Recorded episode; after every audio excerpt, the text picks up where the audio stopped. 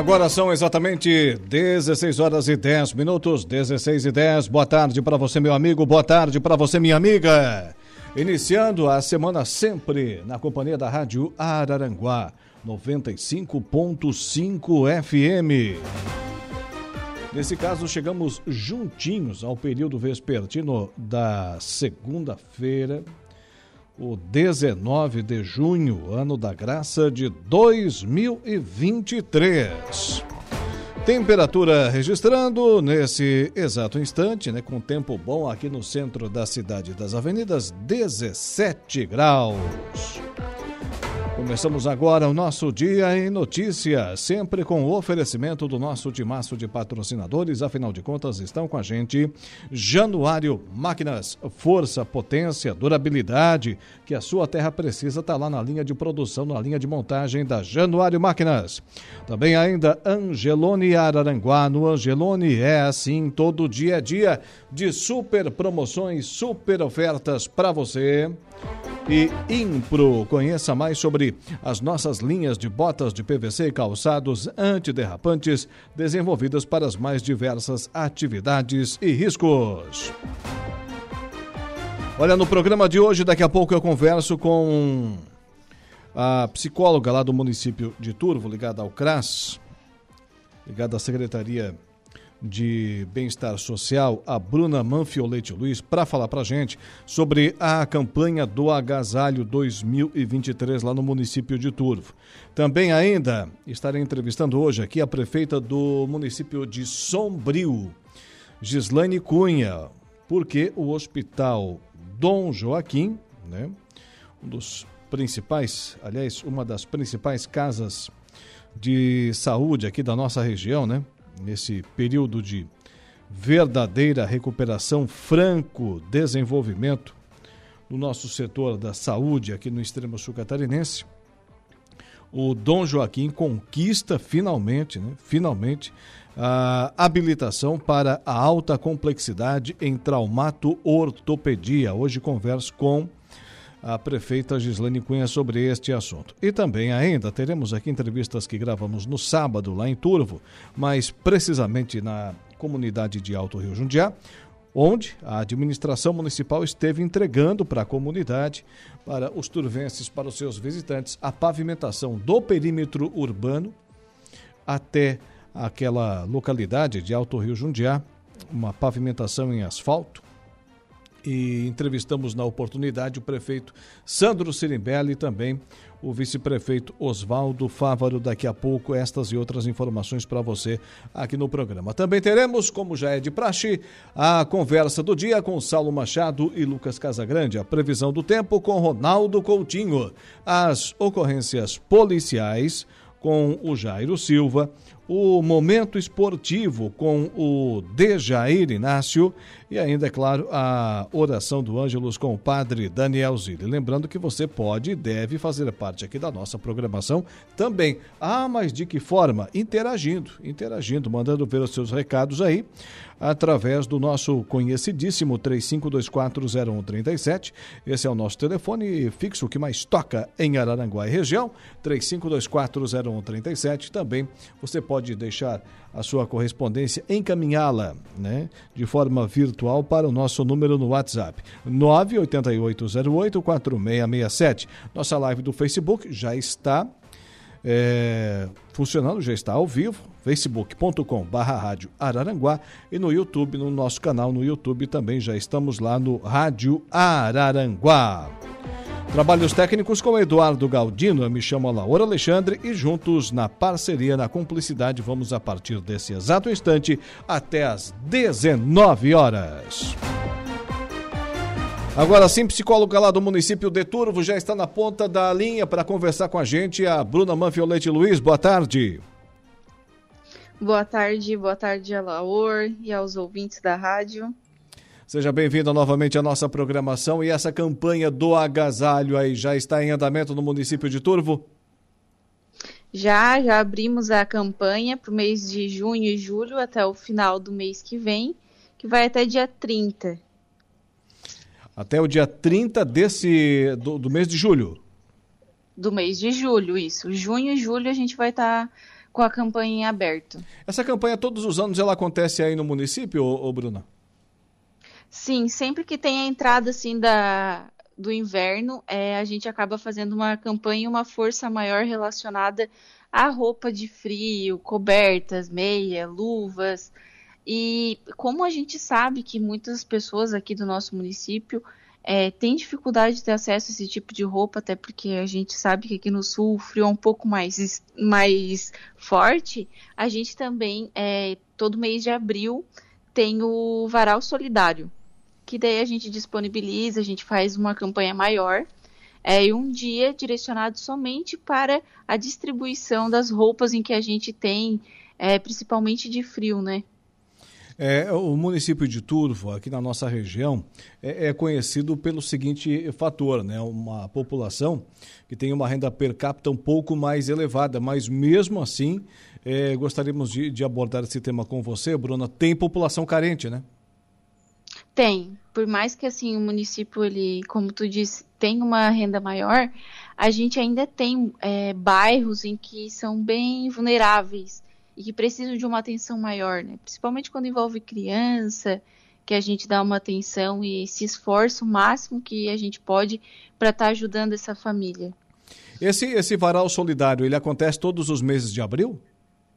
Isso. É, esse ano a gente fez o segundo varal solidário e a gente distribui assim uma média de mais de 5 mil peças em um dia de roupa. Então está aberto para todo o município.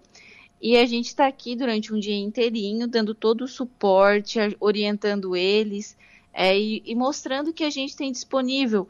É, hoje a gente tem uma dificuldade muito grande em conseguir roupas masculinas. Então, assim, a, a nossa maior atenção hoje e solicitamos é que venha roupas masculinas, que tem bastante dificuldade, principalmente o homem, né?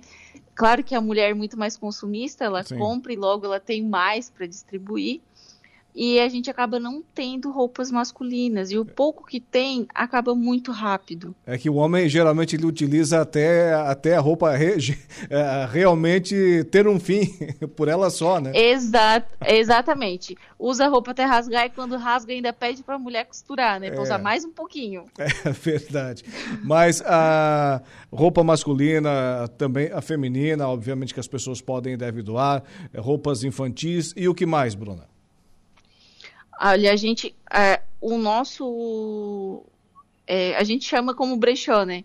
Ele está aberto para qualquer tipo de distribuição, desde utensílios domésticos até roupa. Mas agora a nossa campanha é a campanha do agasalho. Então a gente está recebendo todo tipo de roupa de frio. É casaco, blusa de lã, calça, meia, luva, cachecol, cobertores, roupas de cama, que são assim para aquecer mais, né? Sim, quais são os, os, os locais de postos de, de coleta? É aqui no CRAS mesmo, no município de Turvo. Sim. Mas se de repente uma pessoa estiver lá em casa, lá no interior, vamos supor, lá no posto da Lontra, ou ainda lá na, na Vila São José, e tiver um, um material para doação, não tiver como se locomover até o centro, a prefeitura vai lá buscar, se chamar. Sim, sim, é só entrar em contato pelo nosso telefone. A gente disponibiliza o motorista e ele vai até na casa buscar quantas vezes for necessário. E o que tiver a gente recebe com muito amor, né? Que toda doação é bem-vinda aqui para nós. O pessoal que estiver nos acompanhando agora e estiver nessa condição, nessa situação, qual é o número que é para ligar? É entrar em contato com 99108 1314. Pode repetir para a gente? 991081314. Muito bem. Bruna, e a distribuição, como é que funciona? É, o, o nosso brechó aqui ele fica aberto durante o dia, o período todo, das 7h30 às 11h30 e da 1 hora até as 5 da tarde. A gente está recebendo e também doando para quem estiver é, procurando e precisa, precisando das peças. Muito bem, obviamente apenas para os cidadãos do município de Turvo, né?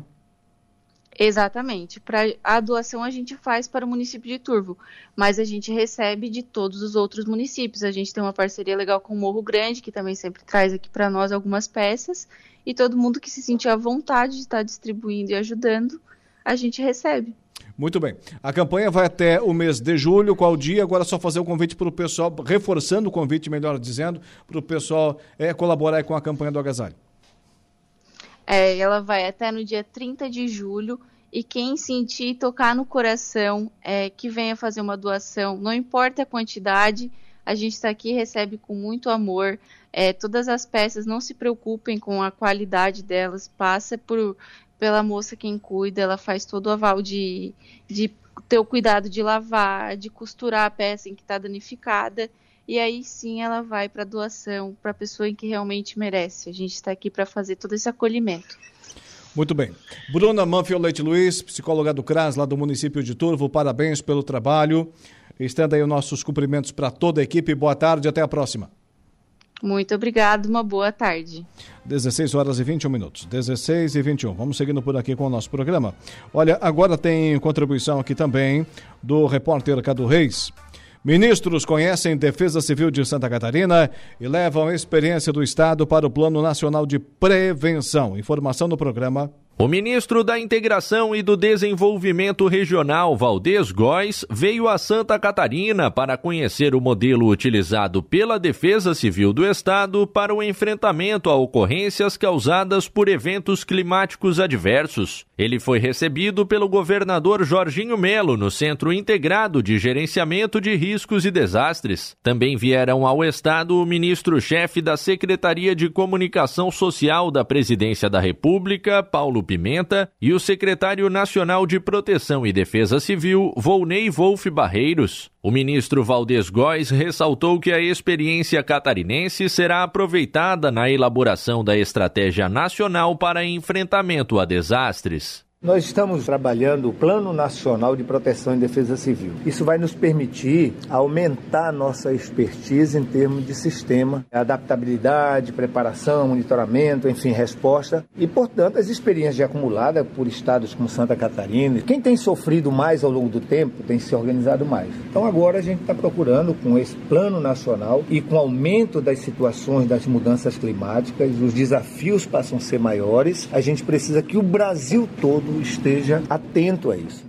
No encontro, o governador Jorginho Melo destacou a atuação do Estado no enfrentamento à passagem do ciclone extratropical, que causou ocorrências em 21 municípios catarinenses na última semana. Quero agradecer primeiro a visita do ministro Pimenta e do ministro Valdez aqui. Eles fazem uma demonstração de preocupação com Santa Catarina. Felizmente, com todos os anúncios que a gente fez, o centro aqui de informação preveniu as pessoas e o ciclone passou de raspão. Foi atingido do município de Praia Grande. Então escapamos barato, graças a Deus. A chuva deu trégua. Então estamos monitorando, vigilante para enfrentar a informação da meteorologia aqui que vai ter é, chuva intensa mais para frente. Então todo mundo fica alerta. Infelizmente, é, esses fenômenos todo ano acontecem. O ministro-chefe da Secretaria de Comunicação Social da Presidência da República, Paulo Pimenta, ressaltou que o governo federal quer auxiliar na reconstrução de infraestruturas catarinenses afetadas pelas chuvas. Essa é uma demonstração do compromisso do nosso governo com Santa Catarina para estar presente aqui,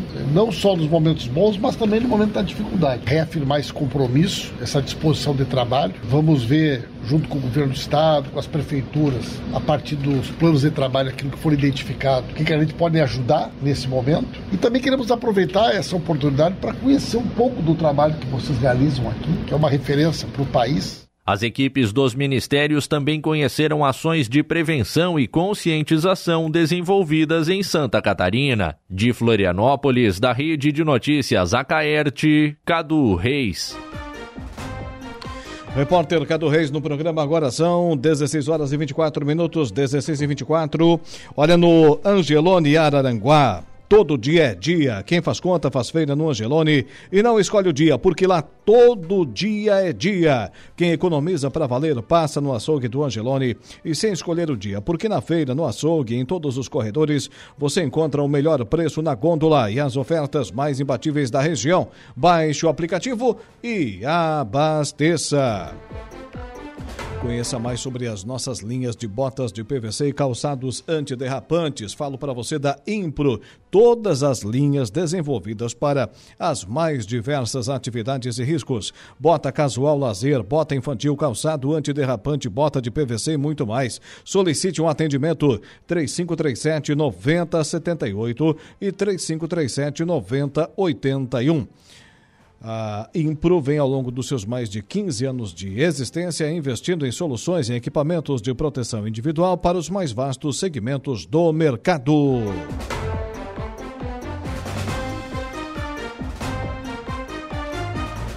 É claro, também temos o oferecimento aqui no programa da Januário Máquinas, eficiência para sua produção render muito mais. A força que a sua terra precisa. Temos uma linha de implementos agrícolas para diversas culturas e produção de tratores autopropelidos JP Reverse. 26 anos de respeito ao homem do campo, a JP Januário utiliza matéria-prima de altíssima qualidade modernos processos de fabricação e o mais importante, uma história de respeito e compromisso com o cliente no mercado de reposições de peças agrícolas nacional. Com essa visão, a empresa e seus colaboradores caminham rumo a um objetivo: a satisfação total dos seus clientes. Agora lá no www.radioararanguá.com.br, lá no nosso portal, temos né, em destaque. Temos em destaque as seguintes informações. Arroio do Silva investe mais de meio milhão em obras da saúde. Muita gente ficou sem um alimento para comer ou uma cama para dormir, entre aspas, afirma prefeito de Praia Grande, que agora foca na reconstrução da cidade. Prefeito Elisandro Pereira, prefeito Fanica. Depois de tudo que aconteceu né, na semana passada. Mais uma vez, mais uma vez. E não me venham aqui dizer novamente que é fato isolado, porque não é fato isolado. Essa história de matança, de tragédias nas nossas escolas. Isso não é fato isolado. Tem ligação. Tem ligação. Está na hora das nossas autoridades realmente falar do que está acontecendo no nosso país. Essa era uma, entre aspas, infeliz moda que tínhamos nos Estados Unidos, enfim, outros países. Não aqui no Brasil. Não aqui no Brasil. Essa história de invadir salas de aula, creche e matar alunos. E agora, nos últimos anos, tragédias como essa têm se multiplicado, infelizmente infelizmente, aqui no nosso país. Outro dia em Blumenau, quando aconteceu, as autoridades disseram: olha, mas é fato isolado. Não é. Não é. E repito, está na hora das nossas autoridades realmente virem a público e dizer o que está acontecendo com o nosso país. E encaminhar a solução. Mais uma vez, ex-aluno invade escola e mata estudante no Paraná. Agora, a, a tragédia foi no estado do Paraná, numa escola de ensino fundamental e médio. É, Colégio Estadual Professora Maria Helena Colodi, lá no Paraná. Está em destaque essa informação agora no nosso portal. Ainda, CDL de Araranguá comemora 55 anos com homenagens aos ex-presidentes e noite festiva. Praia Grande ainda se recupera do temporal. Semana começa com dias frios na região. Prefeitura de Maracajá paga a primeira parcela do 13º salário. Polícia Militar aprende arma de fogo e prende homem que ameaçou mulher no bairro Polícia Rodoviária. Areias, Avenida e Mesquita estreiam com vitória no Municipal de Araranguá. Destaques agora lá no nosso portal, no www.radioararanguá.com.br. Antes do intervalo comercial, uma última informação através de uma parceria histórica entre o município de Balneário Gaivota e a Associação para o Desenvolvimento Habitacional Sustentável de Santa Catarina, a ADEASC, iniciada no dia 30 de abril de 2021, que possibilita a regularização fundiária de imóveis através do REURB, o sonho do morador ou veranista ter a escritura no seu próprio nome ficou bem mais perto. Em agosto do ano passado foram entregues as primeiras matrículas, as escrituras dos imóveis pelo Programa de Regularização Fundiário, REURB, para 22 famílias do bairro Fernão Capelo. Já na próxima sexta-feira, sexta-feira agora, dessa semana, dia 23 de junho, em cerimônia marcada para as 19 horas no Salão Comunitário do bairro Onda Azul, serão entregues mais 78 matrículas para famílias que residem no bairro Onda Azul, na zona sul do município, referentes à segunda etapa de um total de três.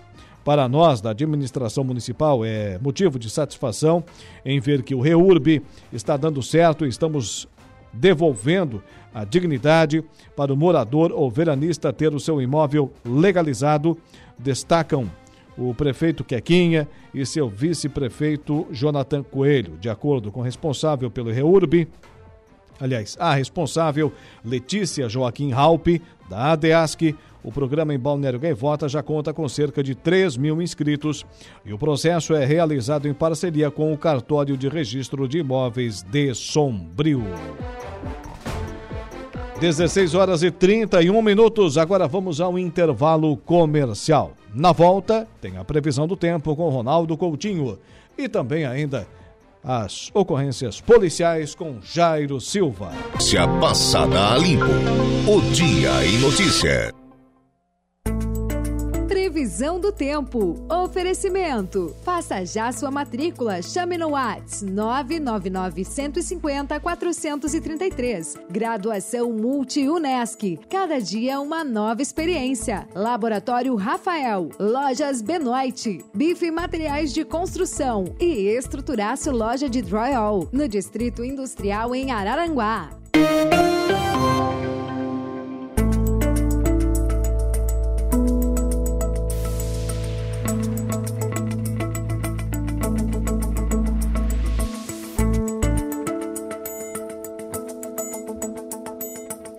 Agora são 16 horas e 44 minutos, 16 e 44. Rapidamente vamos subir a Serra do Rio do Rastro, a gélida Serra do Rio do Rastro, conversar com ele, Ronaldo Coutinho. Boa tarde. Boa tarde. Tão gélida que marcou a máxima do estado. Não, aí tu me derruba, né, Coutinho? Não, hoje deu tudo, porque a umidade ficou muito baixa, né?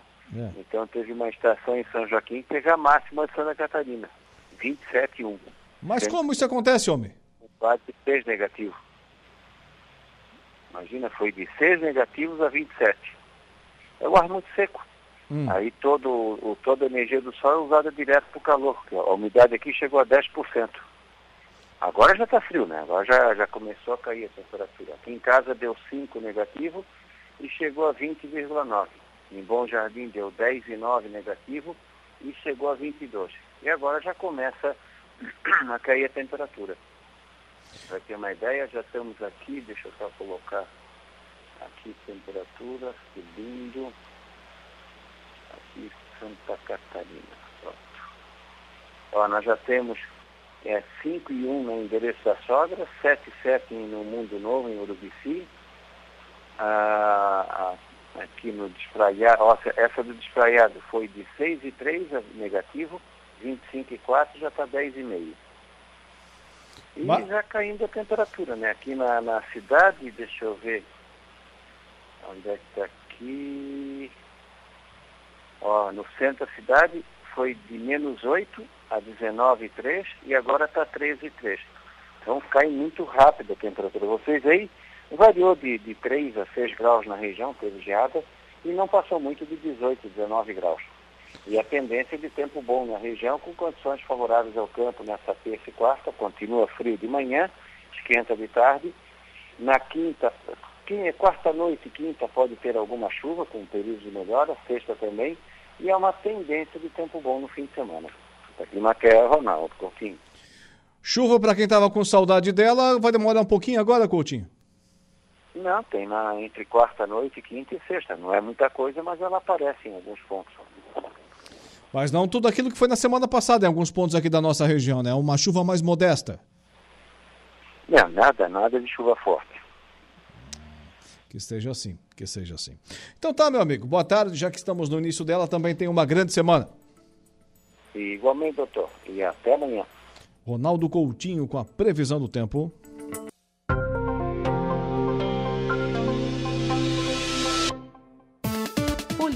Oferecimento Unific. A tecnologia nos conecta. Autoelétrica RF Araranguá. Estruturaço Loja de Gesso Acartonado. Eco Entulhos. Limpeza Já. Fone 99 608 mil. Cia do Sapato. E Castanhetes Supermercados. Casal é atacado com golpes de machadinha em Orleans. Resgatado o sexto sobrevivente do naufrágio de barco pesqueiro de Itajaí. Com estas informações, Ocorrências policiais com ele, Jairo Silva. Boa tarde. Boa tarde, Alaúna. Mais um tripulante de um barco que naufragou na costa catarinense de Itajaí foi encontrado com vida no final da tarde no último domingo, ontem, portanto, dia 18. O homem identificado como sendo David Luiz Monteiro Ferreira foi retirado por uma aeronave e removido até o Batalhão de Operações Aéreas do Corpo de Bombeiros em Florianópolis. Uma aeronave Super Cougar da Marinha do Brasil levou o sobrevivente até o Batalhão de Operações Aéreas do Corpo de Bombeiros. Ele recebeu atendimento médico pela equipe do Arcanjo 1 e foi conduzido por uma unidade do SAMU para o Hospital Governador Celso Ramos. O atendimento pré-hospitalar e a condução à unidade de saúde foi executada pelo Estado por meio do Corpo de Bombeiros e da Secretaria da Saúde. Casal é atacado com golpes de machadinha em Orleans. Uma mulher e um homem foram atingidos por golpes de machadinha Viu Balaona na noite do último sábado no bairro Alto Paraná, em Orleans. De acordo com o relatório da Polícia Militar, a guarnição encontrou a mulher lesionada e também um homem. Ambos teriam sido atingidos pelo ex-marido dela, de 37 anos. Os dois foram encaminhados ao Hospital Santo Otília, em Orleans. As vítimas contaram que o acusado invadiu a residência completamente alterado, já pegando a mulher pelos cabelos. Ele ordenou que ela fosse para casa e, ao receber um não, as agressões ficaram ainda mais violentas, inclusive com o uso de uma machadinha. O homem que estava no local tentou acalmar o agressor e também foi atingido. Antes de fugir, o agressor ainda teria levado o celular de uma das vítimas. A Polícia Militar efetuou buscas na região, mas o criminoso não foi encontrado. Os fatos que marcaram o Dia em Notícia.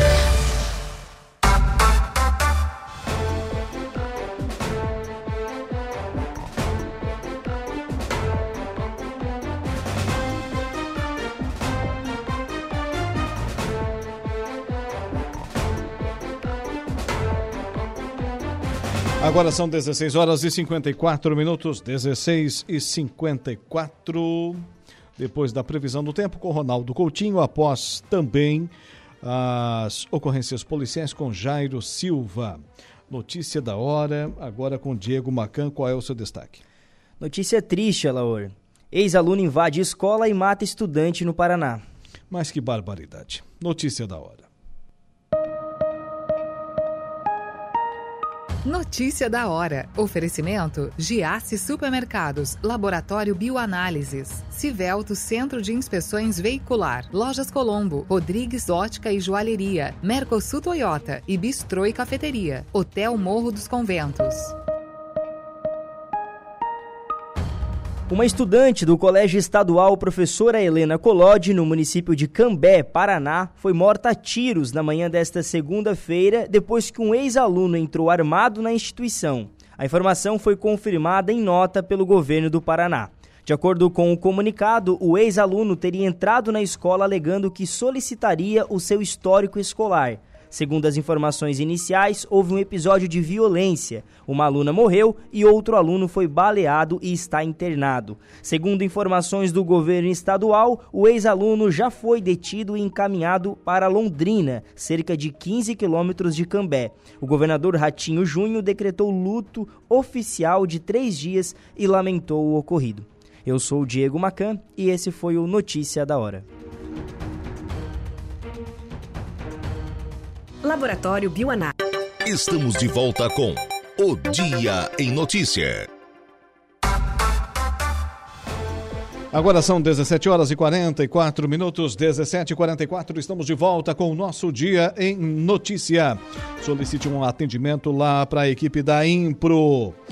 3537 9078 e 3537 9081 aí para sua loja agropecuária para o seu supermercado, enfim, conheça mais sobre as nossas linhas de botas de PVC e calçados antiderrapantes, desenvolvidas para as mais diversas atividades e riscos. Por exemplo, bota casual lazer, bota infantil, calçado antiderrapante, bota de PVC e muito mais.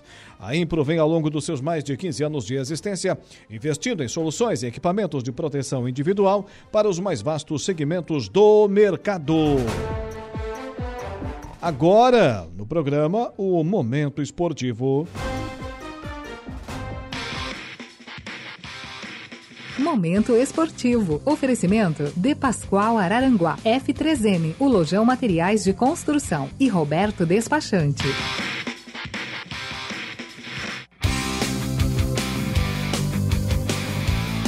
Dejair Inácio, seja bem-vindo aqui ao nosso Dia em Notícia. Boa noite. Boa noite, Alaor. Tudo bem? Tudo certo contigo. Tudo ótimo. É?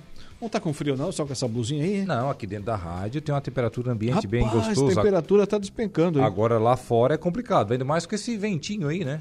Vem chegando à noite e despenca a temperatura. É verdade, é verdade. E o Atlético Maracajá, então, ergueu a taça lá na terra do, do Gato do Mato? Justamente, Atlético Maracajá, campeão maracajaense 2023. Mais um campeão inédito no Maracajá, né? Pelo primeiro ano aí disputando a competição como o nome Atlético Maracajá e foi campeão aí da taça Pedro Ercílio Machado, o Atlético Maracajá ontem, portanto neste domingo campeão. Após empate em 2 a 2 com o Espigão Grande, o Espigão Grande que vinha aí de seis finais seguidas, olha só, foi tricampeão né, seguido, depois perdeu três finais agora consecutivas também a equipe laranja e azul. E o Atlético Maracajá ontem acabou 2 a 2 no tempo normal. Para o Atlético Maracajá marcou duas vezes o Gabriel Debrida e para o Espigão Grande marcou o Oséias e também o meio atacante Lucas. E depois nos pênaltis acabou 5 a 4 para o Atlético Maracajá. O Atlético Maracajá, campeão maracajaense de 2023. Teve também o artilheiro da competição. Na verdade, dois artilheiros hum. teve o campeonato. O Isaac, centroavante, marcou oito gols pelo lado do Atlético Maracajá. E pelo lado do Espigão Grande também o Samuca. O Samuel marcou oito gols também, então os dois levaram o prêmio aí de artilheiros da competição 2023 muitos espectadores, muitos torcedores ontem lá no Maracajá? Não só a torcida das duas equipes, mas também do todos os times né, do município, da Redondeza, enfim. O Complexo Esportivo Antônio da Rocha sempre recebe um bom público, né, até porque ali é um lugar que é bem acomodado, enfim, tem lugares para o pessoal ficar bem, bem localizado, bem localizado no centro do município e numa decisão de campeonato não era para menos. Né? Muito bem, parabéns né, aos organizadores lá, é, DME em Maracajá, né? A, o Departamento Municipal de Esportes. Isso, Inclusive, hoje tivemos aqui municipal. nas esportivas a visita é, do capitão Jô, zagueiro da equipe do Atlético Maracajá, e também do artilheiro Isaac, que estiveram hoje aqui conosco. Tá certo. Com a taça ainda. Com a taça. Com a taça. E no Municipal de Araranguá, o que que aconteceu nesse final de semana? Tivemos aí a segunda rodada nesse final de semana, Laur, com muitos gols. Por exemplo, tivemos apenas um placar em branco dos quatro jogos que aconteceu. O Mesquita venceu a família Teixeira placar de 1 a 0. Também tivemos o Avenida vencendo placar de 3 a 1 a equipe do Interlagos. O único 0 a 0 foi entre Santa Cruz Diretoria contra o Operária e o jogo que nós transmitimos a equipe de esportes da 95.5 Areias 2 Barranca 1. Esse jogo lá na Sanga da Toca Segunda, que transmitimos ontem à tarde. Estava frio a beça, inclusive, a Laor. A próxima rodada do Municipal de Araranguá, no próximo domingo, teremos lá no estádio Valmor Feliciano, na volta curta, Operária contra Mesquita e também União contra a família Teixeira. E aqui na Arena Poliesportiva, Intercanes contra a família Elias e também Esporte e Vimoendo.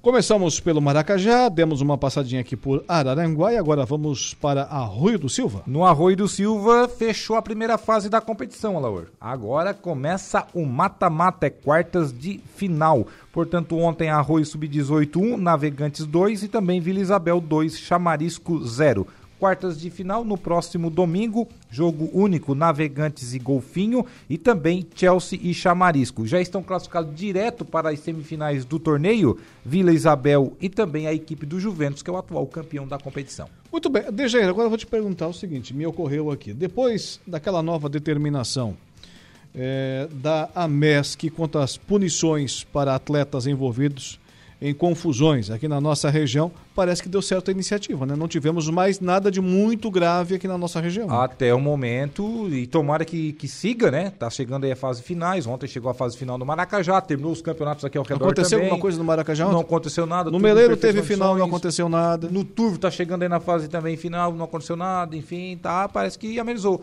Foi uma boa iniciativa que eu acho que vai dar certo. É isso aí. E no Suíço do Barro Vermelho? No Suíço do Barro Vermelho também tivemos semifinal nesse final de semana, lá na taça Oswaldo Maurício de Souza. Família Teixeira 2, Paveio 1 e Pontão 2, Arseno 0. Então, portanto, no próximo sábado. Pontão não perde uma, hein? Não, perdeu uma sim. Ah, perdeu uma já? Justamente para o, o finalista agora, a família Teixeira, na estreia do campeonato. Então agora Pontão Juliano Jacques, corretor de imóveis contra se Teixeira. fazer, foi só para esconder o jogo. A decisão será no próximo sábado 24 ou no outro sábado seguinte. Ainda haverá ainda uma, uma, uma decisão aí, ou no outro sábado seguinte aí, dia 1 de julho. Tá certo. Do amador ao profissional, Série D do Campeonato Brasileiro. E tivemos aí os sulinos em campo e ainda estarão em campo essa noite pelo grupo 8, Concórdia 1 a 1 com Novo Hamburgo, Brasil de Pelotas também ficou no 1 a 1 com Camboriú. Portanto, aí jogos de catarinenses contra gaúchos. Hoje, agora à tarde, tivemos aí São Joséense contra o Aimoré 0 a 0. O São Joséense foi a 16 pontos, é o líder da competição. E agora pouco, daqui a pouco, na verdade, às 19 horas teremos Caxias e Ercílio Luz, mais um confronto aí de gaúchos e catarinenses. Hoje? Hoje, daqui a pouco, 19 horas, lá em Caxias. Deve Lá em, lá em Caxias, segunda-feira. Mas, não, o Dudu já. O Dudu Só já, uma jaquetinha o Dudu tá bom, já comprou ingresso, já chamou o Uber. O Heitor Bigarella vai, parece. É, vai, Heitor. O Heitor tá nos acompanhando. E vai, vai lá em Caxias do Sul, segunda-feira de noite, pra ver o jogo entre. Caxias e Ercílio Luz. Programão, É hein. Dudu? Quer dizer, às vezes não. Não, deve estar é gostosa a temperatura lá, né? Tem que ser corajoso pra ver o jogo. né? Pelo, pela partida Chuta o que público. é. Chuta o público. O estádio centenário é grande. Pela partida que é e também ainda na segunda-feira com frio desse. Eu aposto que não dá 3 500 mil torcedores. pessoas. Não, 500 dá, Não, torcedores. dá. não tem como. 500 torcedores? É, Eu vi um jogo. Amanhã do- eu vou ver o público. Vamos ver quem que acerta. É, eu vi um jogo do, do Juventude esses dias, no- na Série B do Campeonato Brasileiro. É um final de semana. Olha, tinha, sei lá, 4 mil torcedores. Né? Ó, o Heitor- Juventude. Por falar em Agora, Heitor Bigarella, ele mandou aqui, ó. D, tá- Na quarta divisão, já viu, né? O Heitor Bigarella. O que deixa que ver diz se- aí o Bigarella? Deixa eu ver se ele mandou aqui. Não, não, a mensagem que ele mandou de hoje, bom dia. Não É. era a mensagem de agora, mas está nos acompanhando com certeza. O homem que mora hoje na colônia há 40 anos. Na verdade, já é um araranguense, né? Já mora há 40 anos por aqui. Mas de onde que, que é o Bigarella? Ele é caxiense. Ah, é lá de Caxias? É, torcedor do Caxias, por isso que eu já citei o nome dele. o homem da terra do vinho. Ah, muito bem. E ele toma vinho todos os dias. É esperto, então. né? É, ele só dorme depois toma uma tacinha de vinho. Cuida Segundo ele, é um baita de um calmante, dorme assim que é uma beleza. Mara- mas Vai que- 100 anos esse homem. Mas tem que ser vinho bom. Se tomar vinho ruim, é dor de cabeça não, não, não, certa, é né? só top, né? Não toma. Não vou falar a marca aqui, aquela água misturada com, Ah, tá. com suco de uva. Entendi, entendi. É o... Segunda-feira falando em vinho, tá bom. Como é- Imagina como é que vai ser um homem desse na sexta, né? Mas o, o Dejair Inácio, Série C, terceira divisão do Campeonato Brasileiro. Série C destaque para o clássico catarinense entre Brusque e Figueirense. E não Que que é que deu? o Figueirense ganhou, rapaz, fora de casa, lá no Augusto Bauer. Esse Figueira faz coisa, não é só o Havaí que faz coisa, não. O Figueira também faz coisa. Principalmente o Paulo Baier, né? Era a estreia do novo treinador. Tá vendo? Ah, olha só. Paulo Baier já deu um choque de vestiário, já fez o time crescer em campo e ganhou. Difícil ganhar lá em Brusque e o Figueirense ganhou. Brusque 0, Figueirense 1. Com isso, o Figueirense hoje está no G8 de classificação. É o oitavo colocado com 13 pontos ganhos. Já o Brusque acabou despencando mais uma posição na tabela, é o 13 terceiro com 11 pontos ganhos no campeonato. Ainda tivemos aí na rodada, podemos dar destaque? Sim, claro. Para a goleada do São José de Porto Alegre, fora de casa contra o Manaus, e também o Ipiranga de Erechim. Olha só, acabou perdendo em casa o Canarinho. Ipiranga de Erechim perdeu em casa para o Operário de Ponta Grossa, 2 a 0. E já que temos tempo aqui, não teve rodada nem da, da- nem da série da série B tivemos um jogo, né? Nem, nem da série A no final de semana aí, né? Porque teve jogo da seleção contra a poderosíssima Guiné. Aí tomaram um gol ainda, né? O, o como é que é o nome lá? O Pombo perdeu um gol que Aquele pombo, aquele é ruim, rapaz. Caneludo. Ele é ruim. Aí ele diz que a 9 é dele que ninguém larga. Tem que dar Ah, a camisa mais alta pra ele. É, Ele tem falou 25 isso? atletas, dá 25, dá 20, dá. Imagina o Ronaldinho Fenômeno, né? O Romário O escutando uma Tostão, coisa dessa. que já o usaram a Tostão 9 da seleção. Escutando a barbaridade dessa, o careca. né? É, tu tá louco. Só a fera que usou a 9 da seleção, agora o pombo usando, cara. Tá. Não tem nem apelido decente, né? Mas voltamos lá na. É, mas uh, o, o, o, Tite imitou ele, né? Naquele gol que ele fez. aí na- Imitou na e depois se ferrou, né? Depois se arrependeu, acredito eu. A Inglaterra tá passando um trabalho com a Macedônia do Norte. Tá só 7 a 0 É. Acabou agora. Daqui a pouco vai empatar. Isso que competição que é? É, são amistosos internacionais. Ah, É, mas se o Bra... se Final de nós semana era data FIFA, Se né? nós criticamos aqui a seleção brasileira por enfrentar. Aliás, é Eurocopa, Guiana. cara. Tô vendo aqui, não é? Ah, bom, Eles, estranhei. É, os amistosos internacionais Estranhei. tem para algumas seleções, mas Não é, a Inglaterra que primeira rodada do Norte em amistoso. É, primeiro da. Não, mas aí se enfrenta os europeus, é porque tem muitos países na Europa, né? Hum. Então é a primeira rodada da Eurocopa. Olha só, já tava lendo. Aqui as eliminatórias para a Copa do Mundo começam somente em setembro. Uhum. E a seleção ainda não terá treinador, né? O Brasil que ganhou da Guiné no sábado, 4x1, gols aí do Éder Militão. Tá, calma que nós vamos chegar lá, calma. Quer passar pelos países europeus primeiro? Segura, não, tô, eu tô aqui na Série C ainda, te acalma. A Série C é Ah, classificação. vai falar de Série C, Não né? tem tempo. Amazonas é o primeiro, olha só. A Amazonas na, na Série... Não, acredito que nunca teve um time da Amazônia na, na Série B do Campeonato Brasileiro. E tá possível aqui, ó. O Amazonas está em primeiro, 18 pontos. Em segundo, São Bernardo, equipe mais tradicional. Em terceiro, São José, o Zequinha do Rio Grande do Sul. E em quarto, o Operário do Paraná. O nosso comentarista Mazinho Silva nos acompanhando. Obrigado pela audiência, Mazinho. um abraço pra você, Laura. Grande Santista. E é, é Santista ou Mazinho? Não, né? não é Santista. Quem é que é Santista? Santista é o Raimundo Daruti. Ah, o outro Tá nos acompanhando também lá do Maracajá. Obrigado, o Mazinho, Mazinho é flamenguista. Ah, flamenguista? é? Ele e o Jairo dão uma dupla dinâmica lá na cabine. Só digo. O assunto é rubro-negro toda a vida. Aham. E, e o Figueirense na Série C está em oitavo, né, depois dessa vitória.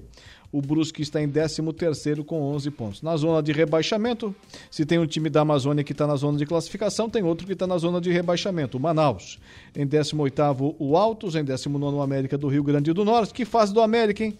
Para quem já esteve na Série A do Campeonato Brasileiro. O Ameriquinha. É, agora na, na vice-lanterna da Série C. E em vigésimo, segurando a lanterna convictamente, o Aparecidense. Então tá, já que tu quer falar da, da Eurocopa? Melhor do que falar da Série C do Campeonato Brasileiro, né? Ah, é não. É, daí, daí lá na Europa eles falam bastante do futebol Falo, brasileiro. falo. Ô, Ó, a Ucrânia ganhou da Malta 1x0, a Finlândia fez 6x0 na San Marino. San Marino que não ganha há 18 anos, não vence uma partida. Hum. Certo, quantos treinadores que já não tiveram, né? São mais de 100 jogos. A Armênia 2x1 na Letônia. Também tivemos a Eslovênia ganhando da Dinamarca. Aliás, 1x1 foi o placar do jogo. A França ganhou da Grécia 1x0. Adivinha gol de quem? Hum. Bem Mbappé. Futuro melhor do mundo. Inglaterra 7x0 da Macedônia do Norte. Também tivemos a Irlanda ganhando também da Gibraltar, né? Placar de 3 a 0. Esses aí são alguns jogos aí, portanto, das da eliminatórias, né? Da Eurocopa, na verdade. E o Brasil, numa data FIFA, fez mais um amistoso, comando aí do técnico interino Ramon Menezes, que tudo indica que irá passar o bastão para o Carlos Ancelotti, o italiano, que será o quarto treinador Duvido. estrangeiro. Escreve. Tá duvido. confirmado, tá Ih, confirmado. Hoje, matéria pelo Globoesporte.com, a imprensa internacional já divulgou. A partir de 2024, Carlos Ancelotti, o italiano, 2024. multicampeão pelo Milan e agora recentemente pelo Real Madrid, será o novo treinador da seleção brasileira. Será o quarto treinador da seleção na história. Tem certeza que a gente tá falando da CBF, uma coisa que vai acontecer daqui quase um ano? Não menos, né? 2024, Vai ser- ano que vem. Haverá uma, uma transição aí. Será escolhido um outro profissional que irá passar aí a transição para o Carlos Ancelotti. Lembrando que as eliminatórias começam em setembro, ou seja, irá começar as eliminatórias sem um treinador oficialmente no comando da seleção canarinho. Tá, tá, e agora tá o Ramon. E antes do. E entre o Ramon e o Ancelotti teria um outro técnico? Pode haver um outro treinador acompanhando o Ramon Menezes. Certo? Acompanhando o trabalho do Ramon Menezes, para depois passar né, o Ramon e esse outro profissional passar o bastão aí, portanto, para o experiente Carlos Ancelotti, multicampeão. Então tá. Será o quarto treinador estrangeiro. Antes, Ramon é, Plateiro, uruguaio, comandou a seleção. Joreca, português. E também Filpo Nunes, esse um argentino. Olha só, um argentino já comandou a seleção brasileira também. É. Sabia dessa? Sim, o que eu sei é que Tu nenhum- lembra desse, dos O jogos que eu deles? sei é que nenhum deles foi campeão mundial. Não é do teu tempo? Nenhum deles ergueu a taça. Não. Aí foi Vicente Feola, foi é... Zagallo, foi essa galera toda. Muito bem, tá certo. Ô, ô Dejair Inácio, hoje tivemos que falar até da, da Série C, da Eurocopa. Como é que é o nome do time ali? Gil Bravutar. amanhã, amanhã vai ter mais coisa. Tu quer a Andorra aqui também? É, deixa. Israel 2, Andorra 1. Um. vamos embora. Vamos embora, vamos embora, vamos embora. Isso aqui não vai dar certo. Não, vai ficar por aí. boa noite. Um abraço, boa noite, Dejair Inácio, voltando amanhã com o Momento Esportivo. Momento de reflexão e fé. A Hora do Ângelos.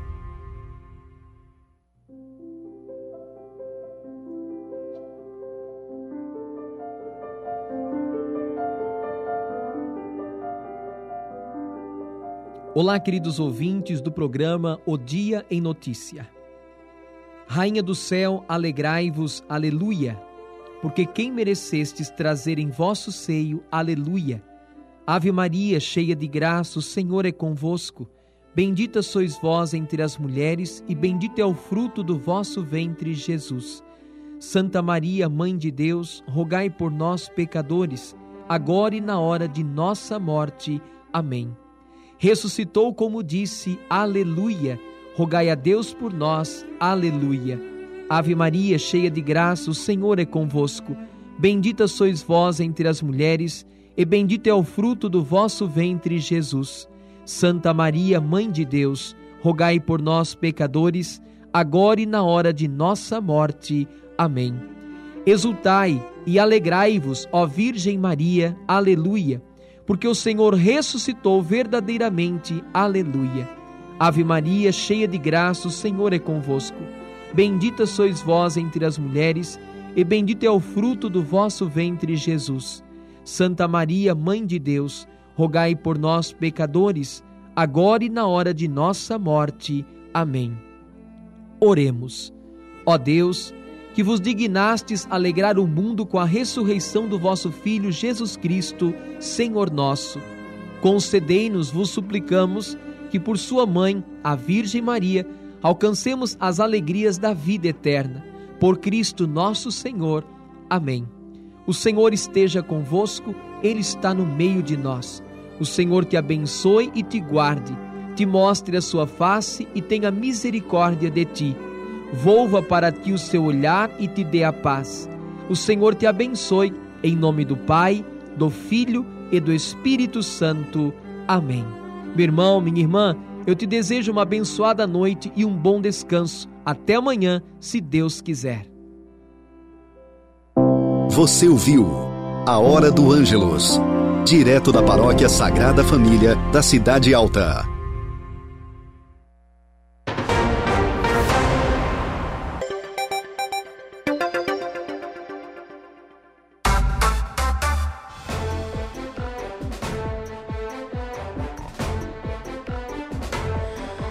Estamos de volta com o nosso Dia em Notícia, aqui pela sua, pela minha, pela nossa Rádio Araranguá 95.5 FM, falando aí para todo o sul do estado de Santa Catarina, norte e nordeste do Rio Grande do Sul, através da frequência modulada e utilizando-se das redes né, de, de computadores aí, da, da internet para qualquer parte do globo terrestre.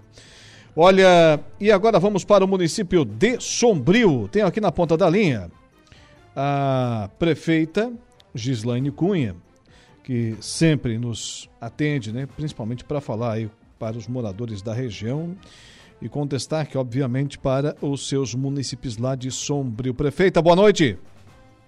Boa noite, Laur. Boa noite, ouvintes. Um prazer sempre estar trazendo aqui boas novas, né? Falar do nosso querido, amado Dom Joaquim. Sempre muito bom.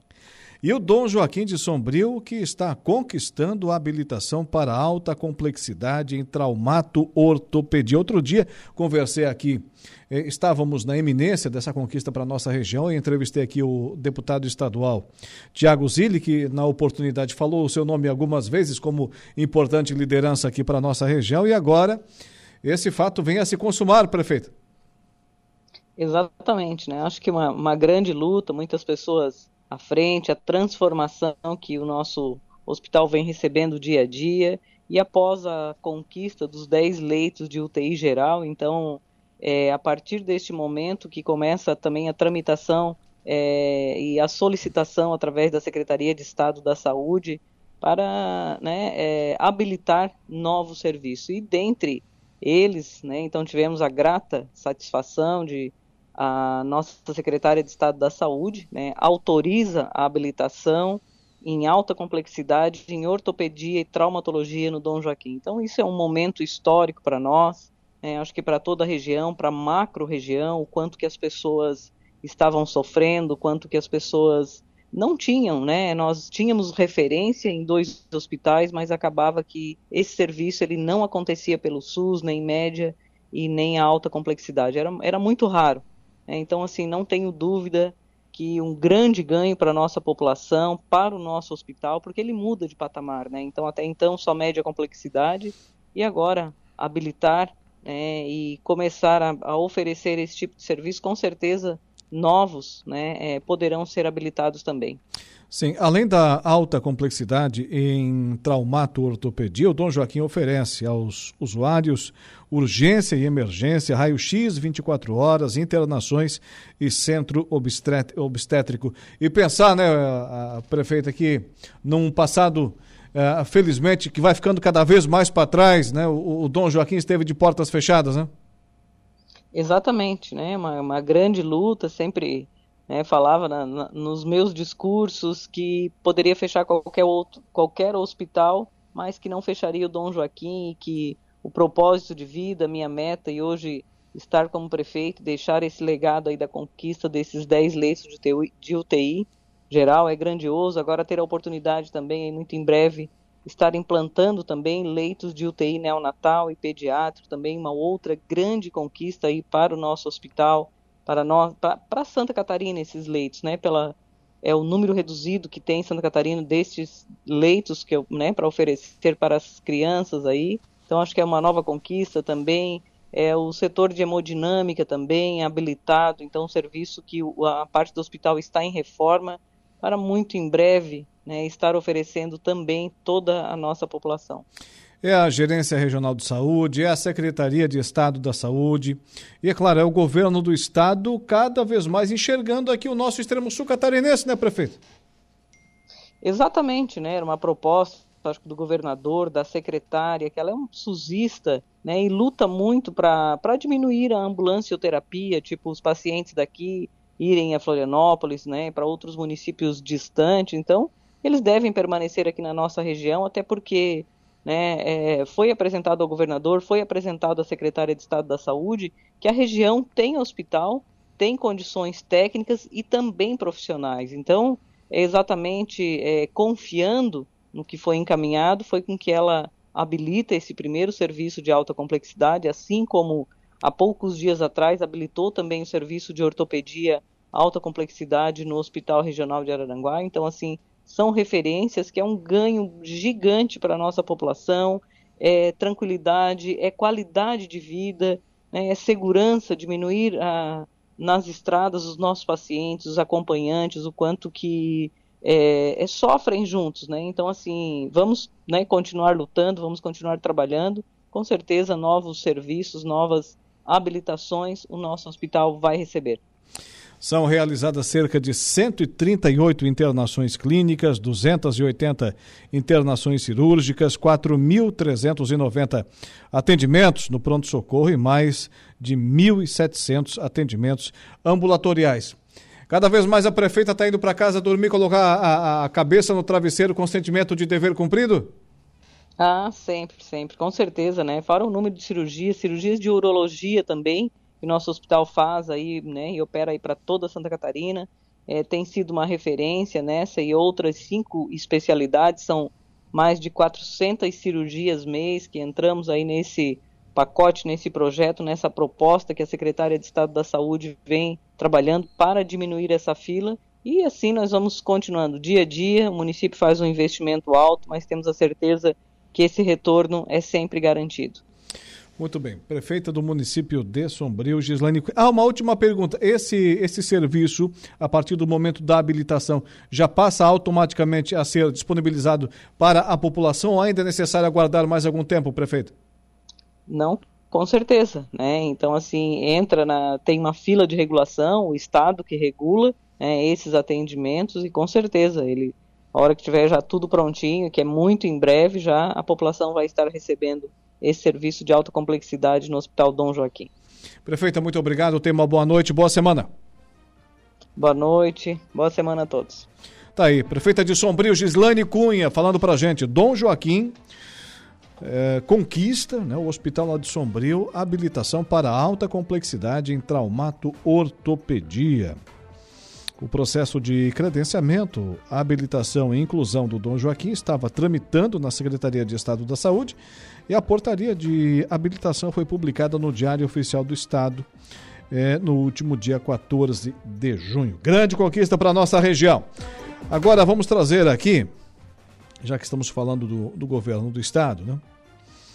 Que está tentando, né? Tentando descascar esse abacaxi, chamado Universidade Gratuita. A LESC vai promover debates sobre o programa Universidade Gratuita. Informação no programa. Amanhã, terça-feira, às sete da noite, a Assembleia Legislativa de Santa Catarina irá realizar uma reunião extraordinária virtual da Comissão de Educação para ouvir entidades, estudantes e instituições públicas sobre o projeto do programa Universidade Gratuita, proposto pelo governo do estado. O requerimento da reunião, de autoria da deputada Luciane Carminati, do PT, foi aprovado por unanimidade pelos membros do colegiado.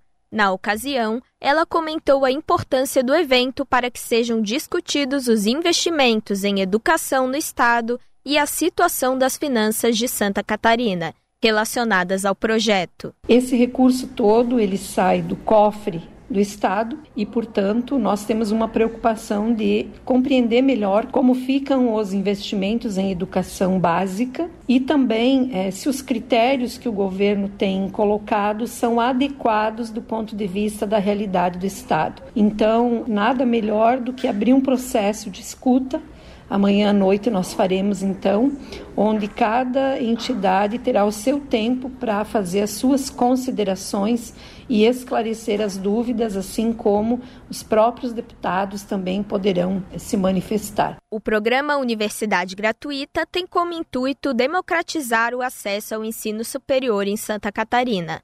A proposta enviada ao parlamento em maio deste ano quer atender 30 mil estudantes em 2023. 45 mil em 2024, 60 mil em 2025 e contemplar 100% dos estudantes até 2026. Para participar do programa, os alunos devem preencher pré-requisitos, como residir em Santa Catarina há cinco anos, ter uma renda máxima estabelecida na proposta, preferencialmente ter frequentado o ensino médio em escolas públicas e exercer a profissão da graduação durante ou após o fim do curso. Da Rádio da Assembleia Legislativa, repórter Ana Quinto. 18 horas e 20 minutos, 18 e 20. Olha, daqui a pouco teremos a conversa do dia com Saulo Machado e Lucas Casagrande, mas antes do intervalo comercial também falo para você da Impro, que vem ao longo dos seus mais de 15 anos de existência investindo em soluções e equipamentos de proteção individual para os mais vastos segmentos do mercado. Solicite um atendimento 3537 9078 e 3537 9081. Conheça mais sobre as nossas linhas de botas de PVC e calçados antiderrapantes, desenvolvidas todas elas, sem exceção, para as mais diversas atividades e riscos. Bota casual, lazer, bota infantil, calçado antiderrapante, bota de PVC e muito mais, com o selo de qualidade da Impro. E falando em qualidade, é, falando em maestria, em excelência, em excelsitude no que faz, a Januário Máquinas, presta atenção no recado. 26 anos de respeito ao homem do campo. A Januário Peças, Januário Máquinas utiliza matéria-prima de altíssima qualidade, modernos processos de fabricação e o mais importante, uma história de respeito e compromisso com o cliente no mercado de reposições de peças agrícolas nacional. Com essa visão, a empresa e seus colaboradores caminham rumo ao objetivo, a satisfação total dos seus clientes. Januário estava faceiro lá sábado, né? Com a inauguração do, do asfalto, lá da pavimentação do perímetro urbano até a comunidade de Alto Rio Jundiá, lá em Turvo. Reportagem da Rádio Araranguá esteve presente. E agora tá faltando ali do, do Jundiá até no posto da Lontra, né, Januário? E vai acontecer. E vai acontecer com certeza. Intervalo comercial, daqui a pouquinho a gente volta.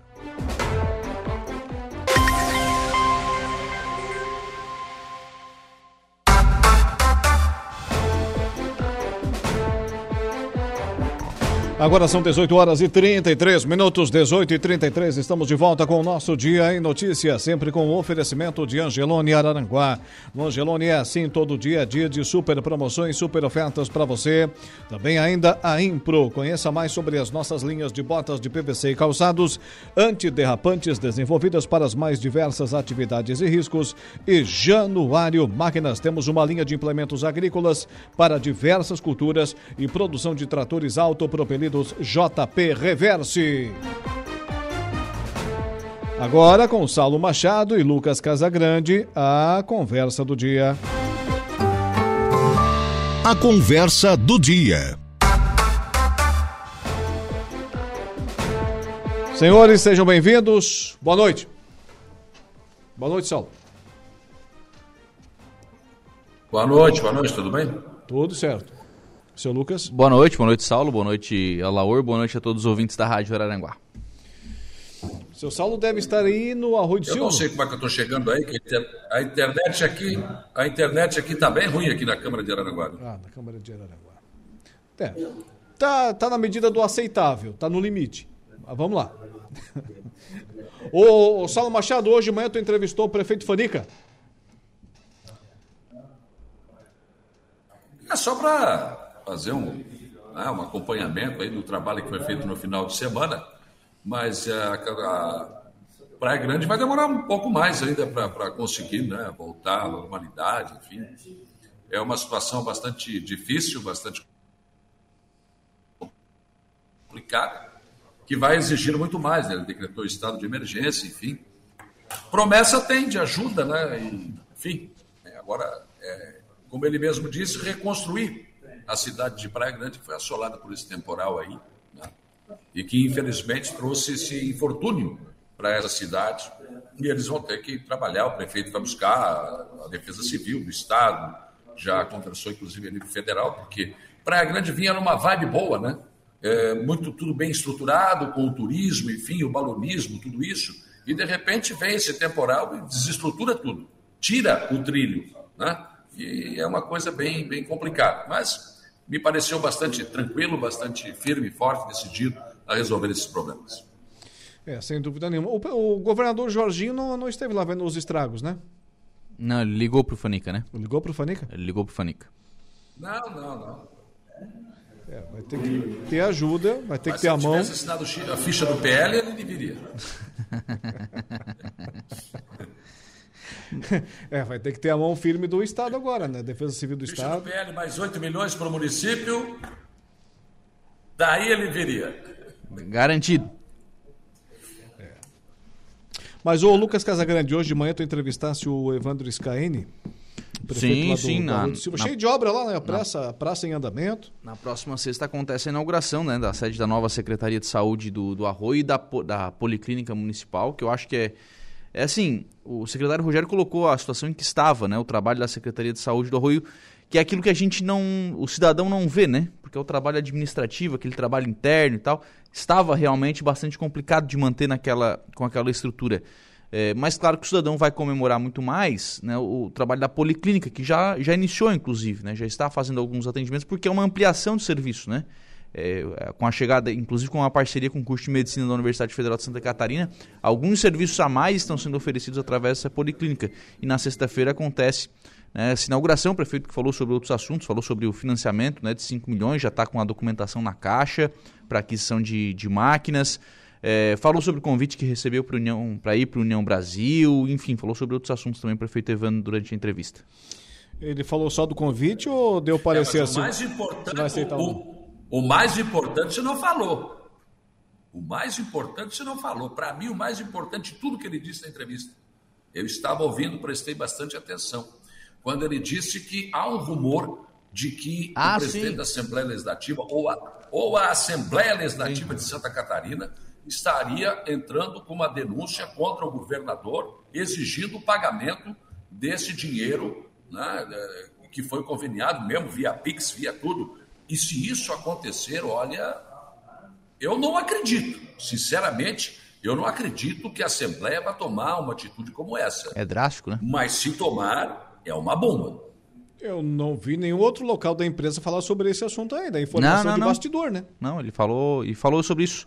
É, porque quando a gente começou a falar sobre essa questão dos atendimentos, a gente abriu para esse debate que é antigo aqui na região sobre a questão da regulação, né? Sim. Que os serviços aqui eles acabam ficando. E aí, claro, entrou o assunto financiamento, entrou o assunto obras, e aí entrou isso que o Saulo, que o Saulo colocou, né? O prefeito primeiro anunciou que se, se a Assembleia não fizesse isso, o município do Arroio faria, né? iria à justiça, porque tá, tá conveniado com o Estado, né? Mas que tinha essa informação de bastidor que a Assembleia iria fazer essa, essa ação. Essa decisão deve sair amanhã, pelo, pelo que disse o prefeito hoje, né? Essa decisão do, do deputado Mauro de Nadal, que é o presidente da Assembleia, deve sair amanhã. Como tu, Saulo, é difícil, né? Até porque isso vai comprometer o relacionamento da Assembleia com o governo também, né, Saulo? Mas veja bem, cada município já está, os municípios já estão se preparando para fazer isso. Não é possível, gente. O governo tem que honrar o seu compromisso.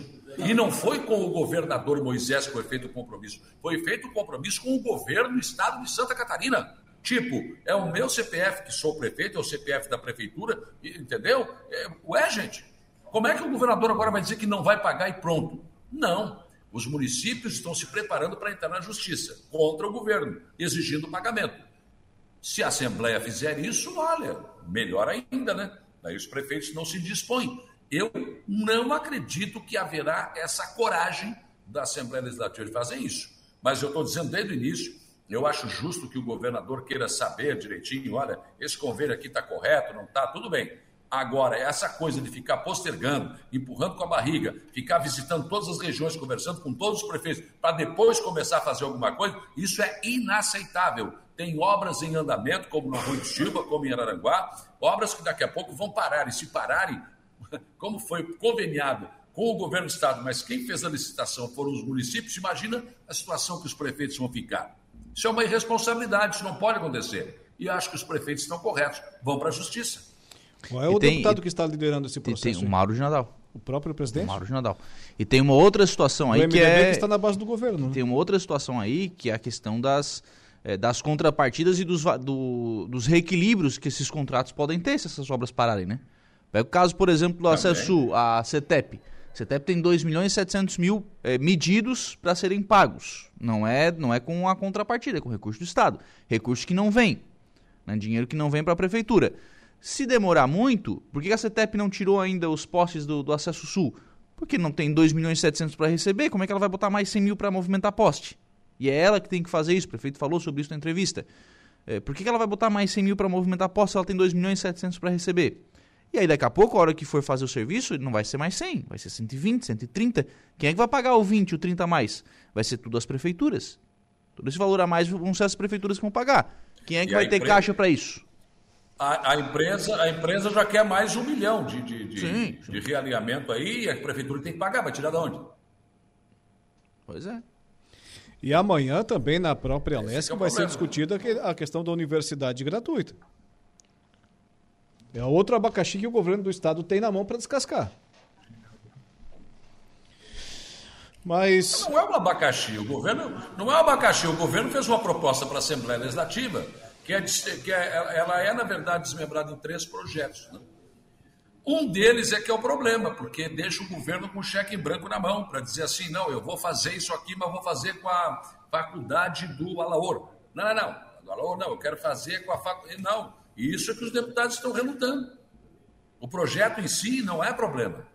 Alguns, algumas questões que envolvem. E aí é aquela história, né? Quando a gente faz um contrato de compra e venda, até as letrinhas pequenas, aquelas, aquelas pequenininhas. Miúda. Se você não lê, ah, nego, aí vai. E é isso que está sendo discutido, e é exatamente isso que é motivo, inclusive, de uma moção que será votada aqui na Câmara de Vereadores de Araranguá, onde eu estou, de autoria da vereadora Helena Pérez, a moção de apoio às universidades comunitárias, solicitando ao governador do estado de Santa Catarina, o senhor Jorginho Melo, para que os recursos públicos provenientes das bolsas de estudos eh, do Estado de Santa Catarina sejam destinados às instituições de origem pública, as quais revertem todo o valor recebido em ações e serviços para a sociedade, direcionando-os para o desenvolvimento institucional e transferindo finalmente para a comunidade, na forma da melhoria na qualidade de vida e inclusão sob a construção da cidadania. Inclusive, a reitora, a, a magnífica reitora da, da Unesco, que também é, é estará aqui na noite. Isso, da. Da CAF. A CAF. A CAF, da CAF, estará aqui e, e, e vai, em nome da, das universidades, né, acompanhar essa votação dessa moção da vereadora Helena Pérez, que tem tudo a ver com a educação, né? Foi professora, ela é professora aposentada, enfim, e apresenta essa moção. Então, esse problema aí, é, do universidade gratuita, também eu quero ver de onde é que vai sair dinheiro, cara. Onde é que vai sair dinheiro para tudo isso? Está escalonando, né? Pois não, mas isso alguém vai ter que pagar? Vai escalonando, mas alguém vai é, ter que pagar. É muito dinheiro, é muito é, dinheiro. É, é, algo que o governo não tinha e vai passar a ter. E vai estar dentro do 25% da educação? Então tem algumas coisas assim, ó. E já foram feitas, inclusive, a nível nacional, e que o governo não recebeu. Ah, não, mas ele vai se formar, depois de formado, ele vai trabalhar, ele vai. Que conversa fiada, nunca mais paga. E aí eu quero ver quem é que vai bancar isso tudo. Não sei. É não sei quem vai bancar. Quer dizer, a gente sabe, né? É, é aquela história. O FIES, é, o FIES ainda é um financiamento, né? Ainda é um banco, né? É, não sei se vocês concordam comigo, mas... Mas que também tem uma inadimplência absurda. Um dia, sim. pelo menos, não sei como é que está agora. É, é lá que eu ia chegar. Cada vez mais, principalmente nas campanhas eleitorais, se fala do peso do Estado na, na vida nossa, do dia a dia, a tal da economia liberal, né? Cada vez mais se diz que se o governo deixar, a iniciativa privada faz. Né? Se o governo não atrapalhar, não ajudar, pelo menos que não atrapalhe. Mas cada vez parece mais, senhores, eu não sei se vocês concordam comigo, que o Estado está cada vez mais presente na vida do cidadão e cada vez mais quer contribuir, quer ajudar, a gente sabe com o que em troca, né? no dia a dia. Olha o tamanho desse projeto. Pois é, mas é um projeto, para mim, eleitoreiro. É Se falou tanto. É isso que eu estou dizendo. Os projetos eleitoreiros do Moisés, para mim, isso é um projeto eleitoreiro. Você dá universidade gratuita, o Brasil dá? Não dá. Santa Catarina vai dar? Tá, mas vai ter um custo. Quem vai, vai pagar um a conta? O que eu sei, seu Jorginho Melo, é que, por exemplo, o senhor foi um dos governadores que foi a Brasília para tirar aquele 17% do ICMS sobre o combustível e agora você põe 100 reais de combustível dá 17 litros. Isso eu sei, de pronto. E, e, tem uma outra tem uma outra discussão sobre imposto aí que vai pegar em cheio a nossa região, que é a discussão sobre o arroz, né? O, arro, o arroz, a, a, incidência de imposto no arroz hoje, ela está em 12%, em virtude de um de que o arroz está na cesta básica, que o arroz é importante, é, porque há uma etapa né, na, no processo de produção, beneficiamento, distribuição e venda que, em que essa, esse, esse percentual não é cobrado e o governo do estado está de olho, quer voltar e quer voltar a cobrar os 5%. Então, de 12% iriam para 17% o governo do no estado? arroz. O governo do estado. Aquele que recebeu bastante voto do agronegócio? O governo do estado. Tem essa discussão ainda com relação ao arroz. É mais 5% do arroz. E aí pode ser que o arroz saia da cesta básica. Tá, e a picanha? Mas aí é governo federal. Não mistura. Aí é governo federal. Aí é go... Cadê a minha picanha? Aí é governo federal. E o preço da carne está baixando. Ah, vai aumentar o arroz, eu quero saber da minha picanha, rapaz. tu não tá comendo nem ovo, é rapaz. Para com isso. Olha aqui, outra coisa, ó. Se, se tem tanto dinheiro assim, e o governo mesmo se contradiz, porque ele mesmo hum. anuncia todo dia que é aumentou recorde. o produto interno bruto, que, que a arrecadação bateu recorde. Como é que não tem dinheiro, seu Jorginho? Como que não tem dinheiro? Que história é essa? Tá querendo dar o um calote nos prefeitos? Não, não, não, não.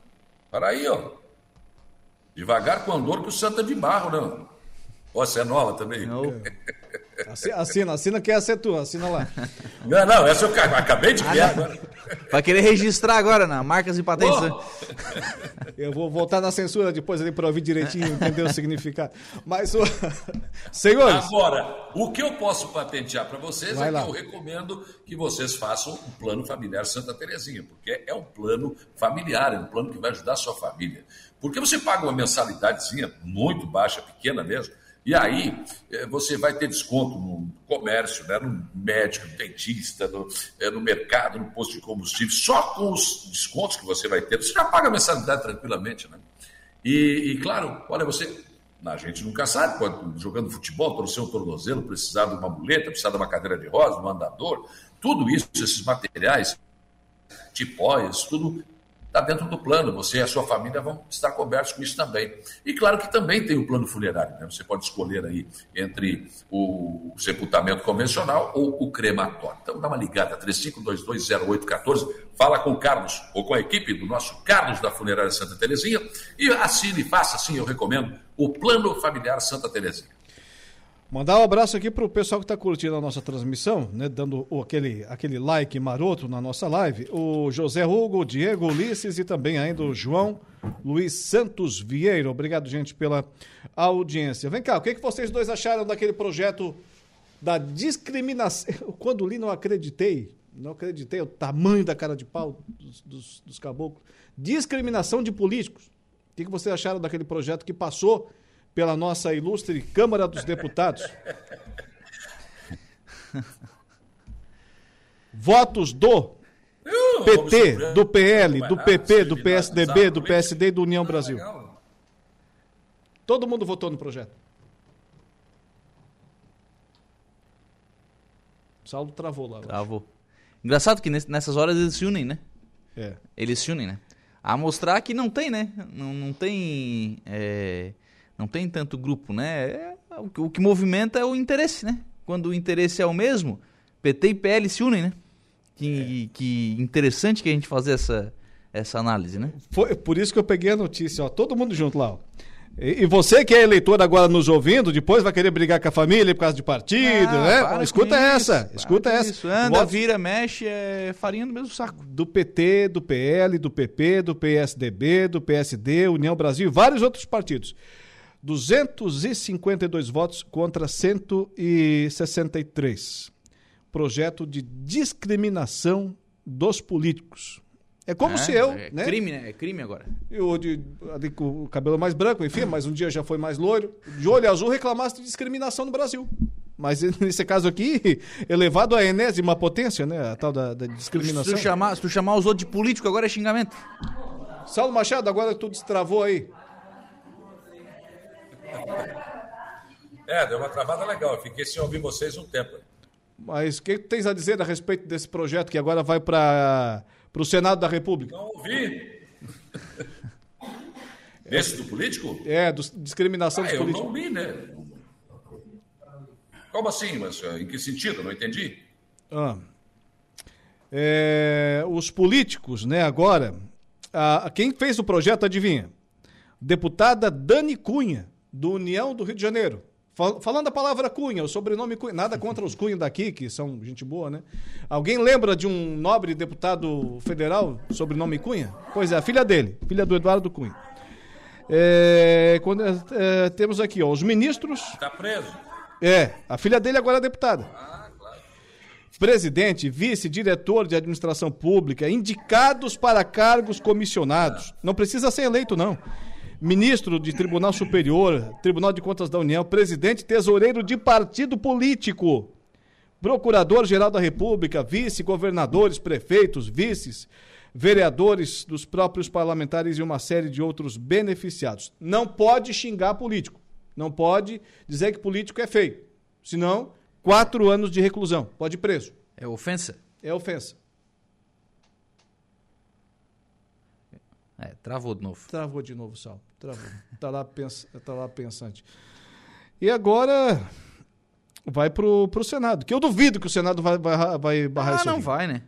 Não vai. Vai passar também. Se já passou na Câmara com certa tranquilidade, passa no Senado também. Vem, vem orientação de cima para baixo e eles aprovam, né? Ô, Lucas. Sim. E o, tu estás indo agora para o Maracajá? Para Maracajá, sessão hoje da Câmara de Vereadores. Tem lá na, na pauta né, a votação de um, de um nome de rua, enfim, uma homenagem que será feita. Tem também uma moção de reconhecimento ao Pablo Bosa, que é o aluno de Maracajá. Nota que, 10 lá? Que foi o medalhista né, na, na Olimpíada Brasileira de Matemática, ficou entre os 600 do país. Então, um grande resultado do, do aluno Pablo Bosa. Vai ter hoje uma moção de reconhecimento lá na, na Câmara, mas eu quero destacar, Laura, é, um fato que aconteceu hoje pela manhã. Foi entregue hoje a ordem de serviço para construção, enfim, para a construção da sede da Câmara de Vereadores de, de Maracajá. Essa discussão Brambila, é de tempo, hein? É de tempo, desde a fundação do município, né? Já teve alguns outros projetos que estiveram próximos de sair, acabaram não acontecendo e hoje foi entregue a ordem de serviço. Ela vai ser construída na Vila Beatriz, a sede da Câmara de Vereadores, num terreno que já era do município. Né, onde antigamente funcionou o CRAS, hoje o CRAS está numa nova unidade, e o prefeito Brambila assinou hoje essa ordem de serviço com a presença lá de alguns vereadores que estavam é, acompanhando e que agora começam a tratar dessa questão da, da sede nova da Câmara. De, começam a tratar, não, né? Começam a acompanhar agora, de fato, a obra da construção dessa nova sede da Câmara de Vereadores. Saulo Machado destravou lá na Câmara de Araranguá? Já travou de novo. Saulo, está nos ouvindo? Não, tá paradinho ali, ó. Voltou. Não, caiu, voltou agora. Eu nem sei se eu estou no ar ou se não estou. Tá difícil aqui. Tá muito ruim a internet aqui. Tá, vamos, tentar contigo então. Qual o destaque aí na Câmara de Vereadores de Araranguá hoje? É o negócio das universidades, né? Alô? Saulo, travou de novo. Barbaridade. Mas acho que aqui em Araranguá é a questão das universidades, né? A vereadora Helena apresenta essa, essa moção com a reitora Luciane Sereta acompanhando, inclusive, a, a sessão. É, né, com, esse, com esse debate sobre a questão da, da universidade, né, o apoio da, da Câmara de Araranguá ao pleito das universidades comunitárias.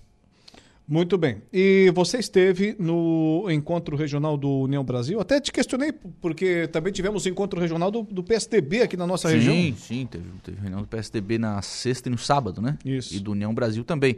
Na verdade, na sexta-feira, a União Brasil fez uma reunião aqui em Araranguá, onde impulsou a, a diretoria executiva né, do, do partido, com Quila à frente do, do, União Brasil. E no sábado, é, essa mesma comitiva esteve ali com o Jean Loureiro, com o Fábio Choquete, com o repórter Sérgio Guimarães, que é né, que é deputado estadual. Estiveram em Maracajá, foi uma, uma reunião mais ampla, né, com, com lideranças aí de toda a região que, que estiveram ali em Maracajá acompanhando essa reunião. Mas eu destaco, viu, Alaor, é, há, há, uma, há uma busca aqui no Hospital Regional de Araranguá, mas o deputado Fábio Choquete traz agora a informação da emenda para a aquisição de um aparelho que é uma torre para quebrar pedra, de, pedra no rim, para fazer essa cirurgia. Olha só. Então são 700 mil reais que o Estado vai receber do, do governo federal, através de emenda do deputado Fábio Choquete, para fazer a aquisição desse equipamento, né, para trazer essa torre. Ela tem um nome técnico ali um pouquinho mais difícil, né, mas enfim, é para fazer essa, essa, essa operação, esse procedimento, né, para fazer quebra de, de, pedras nos rins, para fazer esse atendimento via SUS aqui no Hospital Regional de Araranguá. A emenda foi trazida aí pelo deputado Fábio Choquete, embora há uma outra possibilidade também do governo do estado comprar e aí depois ficar esse, esse valor em crédito, mas enfim, deveremos receber esse equipamento o mais breve possível aqui no Hospital Regional de Araranguá, essa torre, né, para quebrar essas pedras no rim. Muito bem, Saulo voltou, agora mais próximo. Eu voltei agora pelo celular aqui. Melhorou, não? Tá bem melhor. É, a qualidade melhorou, mas o teu rostinho tá mais próximo agora. tá mais cheio.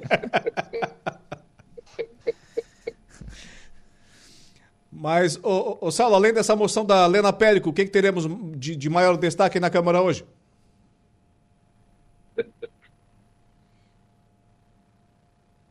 Ih, travou de novo. É, não, tem, não tem condições. O Saulo tentou lá com o celular, também travou. Vou conversar com o não presidente da Câmara lá de Vereadores, né? Para disponibilizar a internet. a internet aí, né, presidente? Como é que é o nome do presidente lá? Luciano Pires. Luciano Pires, já esteve conosco aqui. Isso, isso mesmo. Vamos melhorar. Ele que está indo para a União Brasil. É? É, está indo para a União Brasil, claro, não, né? Não tem mais volta, vai mesmo? Não, não, ele vai, né? Ele, o Diego e o Samuca, acho que não, não tem mais, mais volta, né? O vereador Nelson é que acabou tomando um caminho diferente, né? Hum. Deve ir para o MDB, mas os demais, né, os outros três seguem, seguem o grupo União Brasil. Inclusive dois deles, né, o, o Diego e o Samuel estavam lá no, no encontro no sábado. O Samuca eu entrevistei aqui semana passada, ele disse, oh, tem essa determinação, essa ou na orientação, o meu posicionamento do, com o grupo dos outros vereadores aí pode ser que mude, diz ele, né? Não, não, está encaminhado. Encaminhado ali, os três indo para o União Brasil. E é um partido que, vamos lá, né, com três vereadores, já começa com uma representação Deputado federal. É, deputado federal, acho que no município mesmo, né? Já começa com, um certo, com uma certa musculatura, né?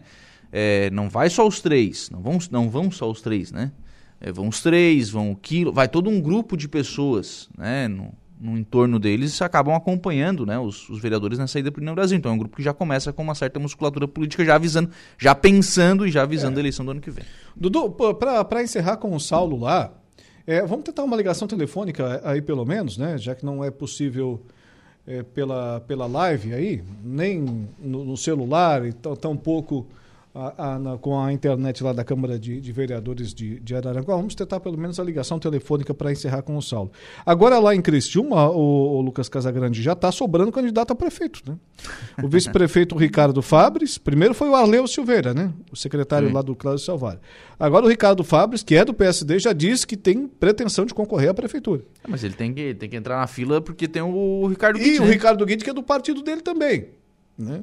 É bastante candidato. Que foi convidado para um, um cargo no governo do estado agora pelo Jorginho ao final de semana. Tá, tá, tão, tão namorando o Ricardo Guide, né? É, tá.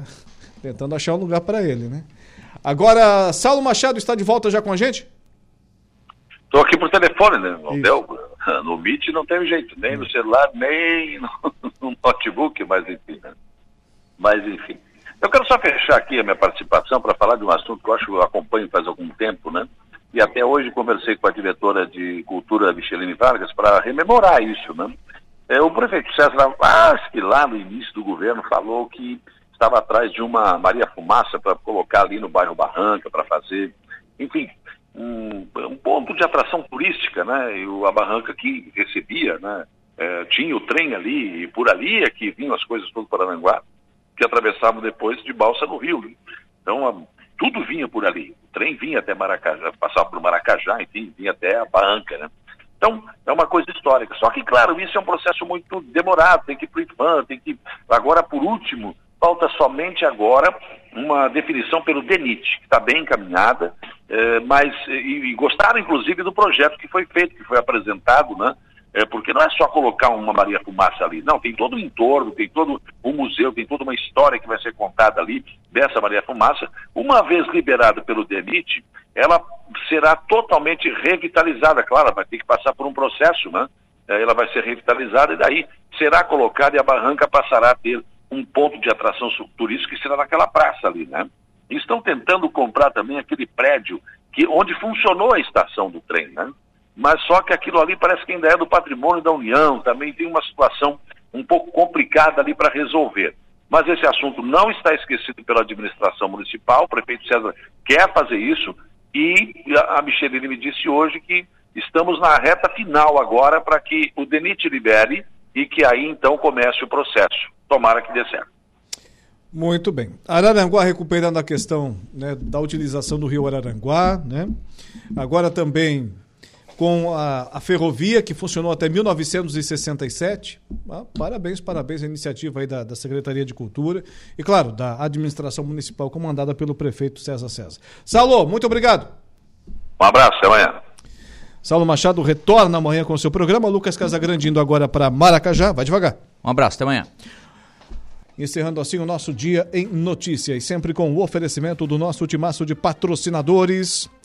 Com a gente, Januário Máquinas Força, potência, durabilidade, economia, que a sua terra precisa, está lá na linha de montagem da Januário Máquinas. Também ainda a Impro. Conheça mais sobre as nossas linhas de botas de PVC e calçados antiderrapantes desenvolvidas para as mais diversas atividades e riscos. E Angelone Araranguá. No Angelone não tem erro, pelo contrário, com toda facilidade, todo dia a dia de super promoções, super ofertas para você. Rapidinho aqui, eu tinha reservado o espaço, apaguei a janela, tem que voltar.